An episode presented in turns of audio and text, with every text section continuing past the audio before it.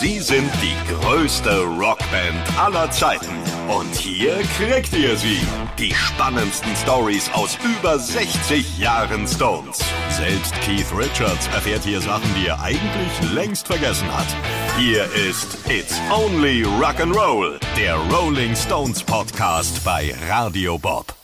Da sind wir wieder im zweiten Teil der Folge Start Me Up, die Konzerte und Tourneen. Wenn ihr wissen wollt, wie das alles angefangen hat bei den Stones mit den Konzerten und Tourneen, dann hört unbedingt vorher noch Teil 1. Das ist bei uns die Folge 4. Und jetzt sind wir in Folge 5. Wir sind im Jahr 1967. Die Band tourt und tourt und tourt. Die Hallen werden größer, die Touren immer aufwendiger und professioneller. Der Druck wird höher. Am 13. April wagen die Stones sogar den Versuch, in Osteuropa zu spielen, in Warschau, in Polen. Es endet in schweren Ausschreitungen. Nach vier Jahren ununterbrochenem Touren brodelt es in der Band. Jagger und Richards geraten immer wieder aneinander. Oft geht es um Drogen, oft aber auch nur darum, wer zuerst mit welcher Frau schlafen darf. Drogen sorgen 68 auch dafür, dass Brian Jones die Band verlässt. Zwischen April 1967 und Juli 69 werden erstmals keine Konzerte gespielt. Das erste, das diese Pause beenden soll, wird fürchterlich tragisch, denn eigentlich sollte bei diesem Auftritt der neue Gitarrist vorgestellt werden, Mick Taylor. Doch es kommt anders. Am 3. Juli ertrinkt Brian Jones unter bis heute ungeklärten Umständen in seinem Pool. Das Konzert zwei Tage später wird so zur Trauerfeier. Okay, now listen. Now will you just cool it just for a minute? Because I really would like to say something for Brian. And I'd really dig it if you would be with us when I well, what I'm gonna say. I really, I really don't know how to do this sort of thing, but I'm gonna try. Jagger rezitiert ein Gedicht, die Band spielt, aus Kartons werden Schmetterlinge in die Luft entlassen, aber die Hitze in den Kartons, die war so hoch, dass nur die Hälfte der Schmetterlinge überlebt hat und der Rest fällt dann tot zu Boden. Was bleibt, ist das bis dahin größte Rockkonzert Großbritanniens, das nur der Vorbote ist für die anstehende US-Tournee. Von nun an werden sie als Greatest Rock'n'Roll Band in the World bezeichnet. Es sind gewaltige drei Stunden dauernde Events mit Ike und Tina Turner als Vorband, mit B.B. King, mit Chuck Berry. Die Hallen sind groß, die Technik die allerneueste, inklusive der Beleuchtung. Die gesamte Finanzierung der Tour steht auch auf komplett neuen Füßen. So wird bei Eintrittspreisen zwischen drei und acht Dollar die unfassbare Summe von einer Million Dollar eingespielt. Hinzu kommen Einnahmen aus dem Verkauf von Postern und T-Shirts und sowas gab es bis zu diesem Zeitpunkt überhaupt noch gar nicht.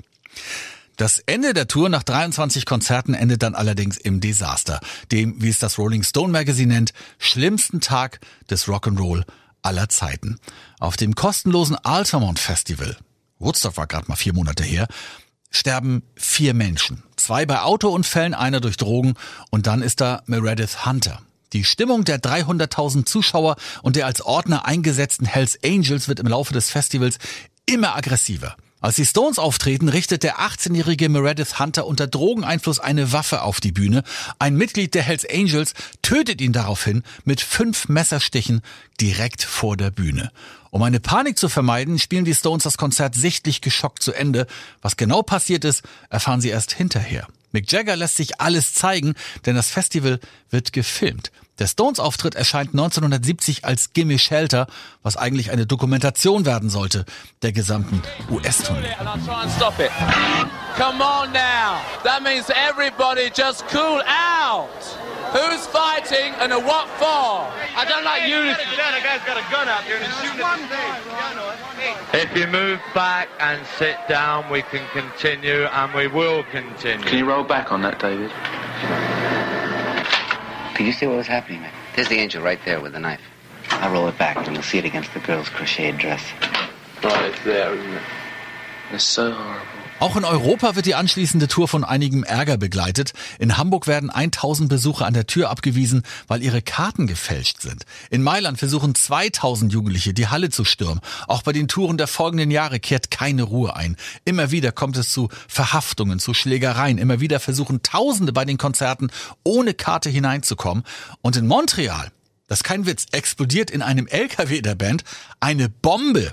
Und die zerstört alles. Da müssen erstmal Ersatzinstrumente besorgt werden. Und dann stellt sich noch heraus, dass circa 3000 Konzerttickets an dem Abend gefälscht sind. 1973, da dürfen die Stones wegen vergangener Drogendelikte nicht nach Australien einreisen und auch nicht nach Japan. Gitarrist Mick Taylor zieht die Reißleine, er steigt aus und wird ersetzt durch Ron Wood von den Faces. 1978 dann die Abschiedstour, zumindest inoffiziell. Man lässt durchsickern, dass man aufhören will. Jagger ist 35 Jahre alt und er will nicht mehr. Das ist übrigens dann die erste Tour, an dem es an keinem Tag mehr zwei Konzerte gibt. So, es wird geredet hinter den Kulissen, man überzeugt Herrn Jagger davon weiterzumachen und schon 1981 geht es weiter. Diesmal ist es sogar die erfolgreichste Tour des Jahres mit 50 Millionen Dollar Umsatz und 2,5 Millionen Besuchern. Als Support Act dabei übrigens Prince, der überhaupt nicht gut ankommt. Überhaupt Support Acts. Die heißen über die Jahre unter anderem Stevie Wonder, ZZ Top, Eagles, Foreigner, Journey, Guns N' Roses, die Toten Hosen oder Red Hot Chili Peppers und Peter Maffei. Und das war keine gute Entscheidung damals. Sechs Deutschlandkonzerte der Stones 1982. Maffei ist Vorband.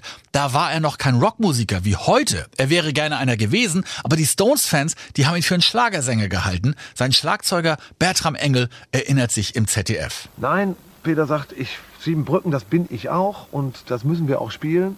Im Nachhinein finde ich das auch gut, weil er hat dazu gestanden, was er gemacht hat. Was passierte, war aber, wir spielen als vierte Nummer Siebenbrücken, da flog das erste Ei. Das waren gar keine alten Lebensmittel. Die haben dann schon Eier, Tomaten, alles mitgebracht, um uns zu bewerfen. Das wurde dann von Tag zu Tag schlimmer. Ja, in den 80ern beginnt dann auch das große Geschäft mit dem Tour-Sponsoring. Für eine Million Dollar können Firmen ihren Namen auf die Tickets drucken. Außerdem wird eins der Konzerte erstmals als Pay-per-View übertragen. Das heißt, gegen Geld kann man zu Hause oder in einem Kino dabei sein. Das Verhältnis zwischen Jagger und Richards wird im Laufe der Jahre immer schlechter. Man macht Soloalben, geht alleine auf Tour und so entsteht eine Pause von sieben Jahren. Das Album Dirty Works wird erstmals überhaupt nicht von einer Tour begleitet. Doch dann erscheint Steel Wheels 1989 und hier starten die Stones ihre größte Tour überhaupt. Sie sind ein Jahr unterwegs mit der Steel Wheels Tour in Amerika. In Europa heißt die, aus welchen Gründen auch immer, Urban Jungle Tour. Sie spielen 115 Konzerte, davon alleine 10 am Stück im Tokyo Dome in Japan und sogar zwei in Ostberlin. Im August 1990, zwei Monate später, gibt's die DDR nicht mehr. Also ich finde, Teil die Stones hier jetzt auch in Ostberlin sind, war. Ich würde mal so sagen, um mit dem Stones zu antworten, Tumbling Dice, Würfel sind gefallen, jetzt sind sie hier. Ich kann vielleicht meinen Kindern sagen, dass ich da war. Ab hier ist alles, könnte man sagen, Routine. Es geht weiter. Es wird immer größer, immer erfolgreicher, immer lukrativer und auch immer skandalfreier.